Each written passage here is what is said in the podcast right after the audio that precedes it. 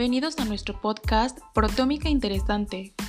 En nuestro primer episodio responderemos a las siguientes preguntas. ¿Qué es la proteómica? ¿Cuál es su aplicación en las enfermedades neurodegenerativas? ¿Y cuáles son los beneficios del uso de esta ciencia? Para averiguar las respuestas, quédate con nosotros. Somos Hugo y Vanessa y estamos a punto de adentrarnos en el interesante mundo de la proteómica.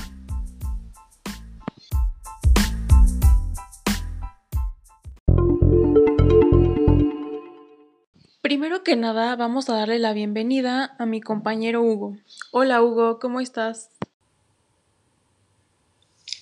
Hola Vanessa, me encuentro muy bien, muchas gracias. Principalmente pues muy feliz de estar aquí contigo en este podcast de Proteómica Interesante. Pues para compartir muchas ideas y datos importantes acerca de las enfermedades neurodegenerativas, un tema definitivamente muy extenso y muy, y muy interesante que seguro pues nos, nos hará dialogar muy bien y, hará que nuestros escuchas pues lo disfruten también. ¿Y tú cómo te encuentras? Qué gusto verte. Yo estoy muy bien y para comenzar, Hugo, ¿por qué no nos platicas un poquito sobre qué es la proteómica?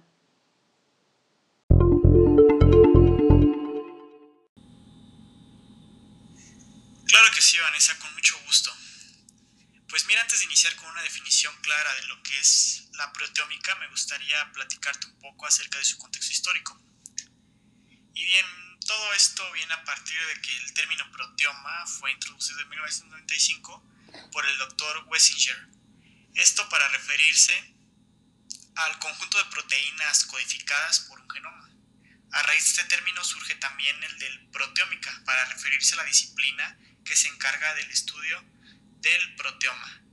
Y bien, entrando más específicamente a la proteómica, se define como el conjunto de técnicas que permiten la separación e identificación de las proteínas expresadas por una célula, tejido u organismo. Por su definición parece ser muy difícil y complicada, pero cuando una persona inicia en la rama de la proteómica, poco a poco irá desarrollando y aprendiendo las técnicas necesarias para poder emplear completamente su técnica. Y bien, ahora me gustaría comentarte un poco acerca de su técnica. La técnica central es de la disciplina es la electroforesis bidimensional, que esta técnica permitirá llevar a cabo comparaciones cualitativas y cuantitativas, ambas, de los patrones proteicos entre las muestras dadas.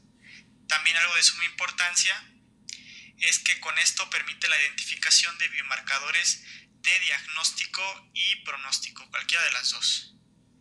Eh, la proteómica puede ser también clasificada en tres tipos, la cual es expresión cuyo objetivo principal será identificar y o cuantificar este, este, relativamente de los proteómica que sufren cambios estables o transitorios.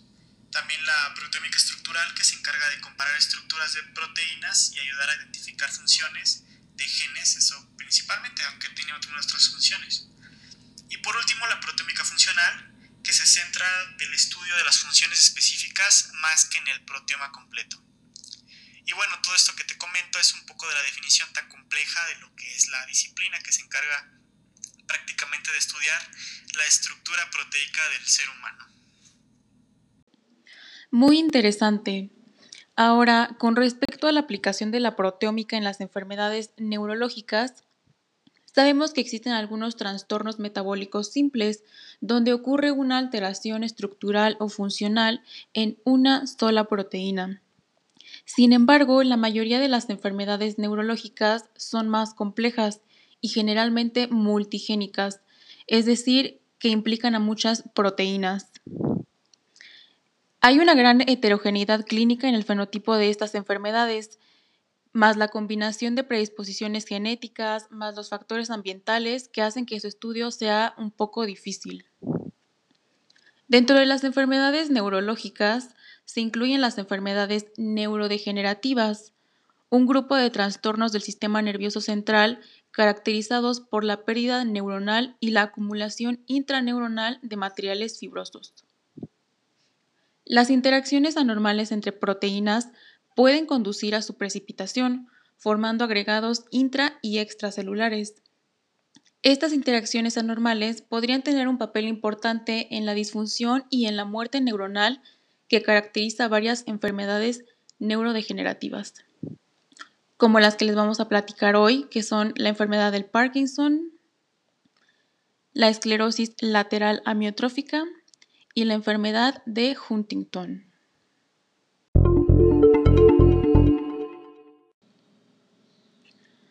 Acerca de la proteómica en la enfermedad del Parkinson, sabemos que es una enfermedad neurodegenerativa progresiva que se asocia con una pérdida selectiva de las neuronas dopaminérgicas. Se ha relacionado la enfermedad del Parkinson con procesos de disfunción mitocondrial, daño oxidativo, excitotoxicidad e inflamación que podrían contribuir al desarrollo de la neurodegeneración. Primeramente es muy importante el la creación de un modelo de la enfermedad en un ratón. Mediante este análisis proteómico de la sustancia negra de dichos modelos en comparación con un tejido control, los científicos han podido identificar dos proteínas que se sobreexpresan en el modelo del Parkinson. Estas dos proteínas son la alfa-enolasa y la beta-actina. Estas proteínas podrían estar implicadas en la muerte de las neuronas dopaminérgicas. En cuanto a la disfunción mitocondrial, que también fue estudiada, se encontró una proteína que es la DJ1, cuyos niveles están significativamente incrementados.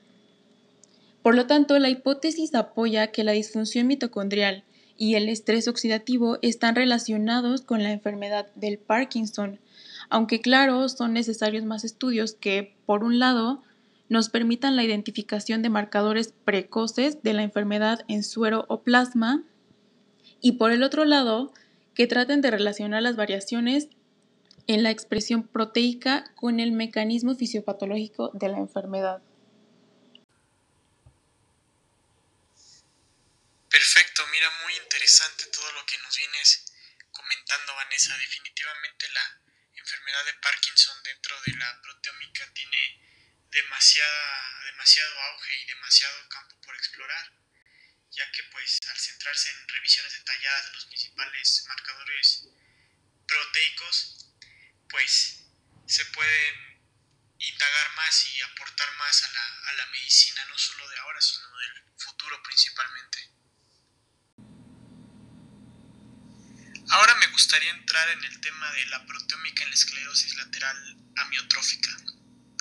Y para esto me gustaría iniciar platicándote un poco acerca de esta enfermedad, empezando por explicar desde sus generalidades. Y pues para empezar, la esclerosis lateral amiotrófica es una patología del sistema nervioso que debilita los músculos, con esto afectando las funciones físicas y del movimiento principalmente. En esta patología las células nerviosas se degradan, con lo que se reduce la funcionalidad en los músculos con los que se conectan. Y bien, adentrándonos en la, proteómica, más específicamente de la esclerosis lateral amiotrófica, que, pues es el tema, el diagnóstico está basado en características clínicas. Por ello es, es necesaria la identificación de biomarcadores que podrían ser importantes, tanto para el propio diagnóstico de la enfermedad como para ahondar más en su patogénesis, es decir, a partir de donde tiene sus inicios la enfermedad. Es importante destacar que los hallazgos proteómicos realizados en cultivos celulares han demostrado la clara participación de las mitocondrias identificando cerca de 50 proteínas, cuya expresión está alterada implicadas en el transporte de membrana, apoptosis, la cadena respiratoria y chaperonas. Su relevancia en la regulación de la permeabilidad de membrana mitocondrial. Y bien, un dato importante dentro de este tema que es importante remarcar es que en la búsqueda de biomarcadores para esta enfermedad realizados a partir del líquido cefalorraquídeo de pacientes diagnosticados de esclerosis lateral amiotrófica, fueron descubiertas diversas o detectadas, perdón, diversas proteínas con diferentes significados como la cisteína C, la transtiretina y el factor de crecimiento vascular mostrando con esto un nuevo horizonte sobre la etiopatogenia de esta enfermedad, lo cual es grandioso para, para los pacientes que, que han presentado esta enfermedad, ya que gracias a ello se ha podido o, se puede descubrir más acerca, acerca de dónde es que proviene todo esto y con esto llegar a un mayor avance muy importante para poder posiblemente llegar a un tratamiento a futuro o poder tratarlo desde incluso antes, fomentando la medicina preventiva y fomentando también la medicina clínica. Oye Hugo, voy de acuerdo cuando hablas de la medicina del futuro. Actualmente con la tecnología con la que cuenta el hombre, podemos hacer cosas maravillosas en el campo de la medicina. Aunque claro, esperemos que ese futuro no sea tan lejano, ¿no? Afortunadamente sabemos que la ciencia no para, y qué mejor que tener estas herramientas para mejorar la salud y la calidad de vida de muchas personas.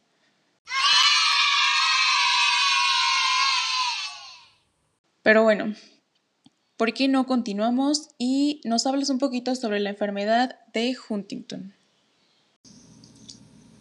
Y bien, para continuar con este tema tan extenso y tan interesante que es la proteómica y las enfermedades neurodegenerativas, que como vemos pues es demasiado extenso, demasiado grande, me gustaría hablarte de la proteómica y la enfermedad de Huntington, que personalmente me parece una, una enfermedad muy interesante ya que eh, sus bases, sus, sus orígenes son aún incluso misteriosos.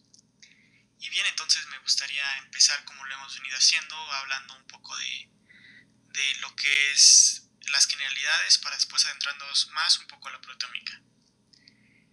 Y bien, la enfermedad de Huntington pues es un trastorno neurodegenerativo hereditario y que es caracterizado por sus síntomas cognitivos, psiquiátricos y motores.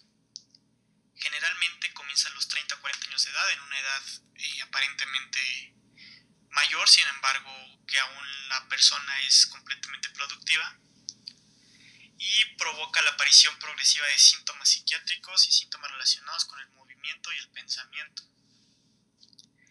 El defecto genético responsable de toda la sintomatología es la expansión del trinucleótido CAG en el gen de Huntingtina. Esta mutación ha sido identificada sin ningún tipo de ambigüedad. Se desconocen los mecanismos por los que esta mutación causa la enfermedad y el conjunto de síntomas que se manifiestan realmente pues, pues es algo que se ha estado investigando a, partir de estos años. Los defectos en el metabolismo energético de las células afectadas podrían ocasionar un daño oxidativo que podría ser el causante de un daño neural. En este caso, de acuerdo a lo anterior, puede centrarse en el estudio de la oxidación proteica o bien en la búsqueda de proteínas cuyo cuya expresión se ve inducida o reprimida en el transcurso de la enfermedad. Estudios hechos en ratón se, han visto que con el avance de la enfermedad se reduce la expresión determinada de proteínas implicadas en la producción energética, como por ejemplo el piruvato deshidrogenasa, que como sabemos es la enzima que cataliza la reacción de descarboxilación oxidativa del piruvato. Y bien, una una enfermedad que realmente ha, traído muchas dudas, pero a la vez mucho avance dentro del descubrimiento de, un posible tratamiento, incluso una posible prevención a esta enfermedad.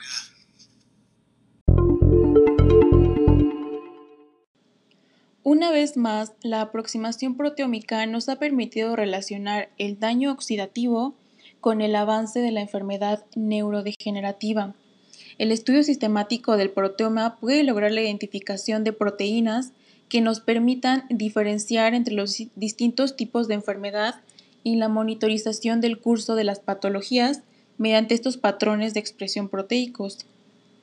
Además, el estudio proteómico podría llegar a la identificación de dianas terapéuticas, abriendo nuevas posibilidades para el desarrollo de fármacos mucho más eficaces.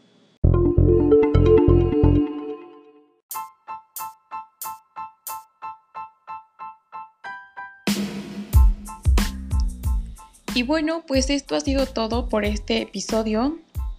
Nos dimos cuenta de la importancia que tiene la aplicación de la proteómica a las enfermedades neurodegenerativas, que básicamente trata sobre la identificación y la posterior validación de estos marcadores proteicos para que se puedan implementar nuevas dianas diagnósticas y terapéuticas. Gracias Hugo por el aporte de información muy valiosa y gracias a quienes nos escuchan.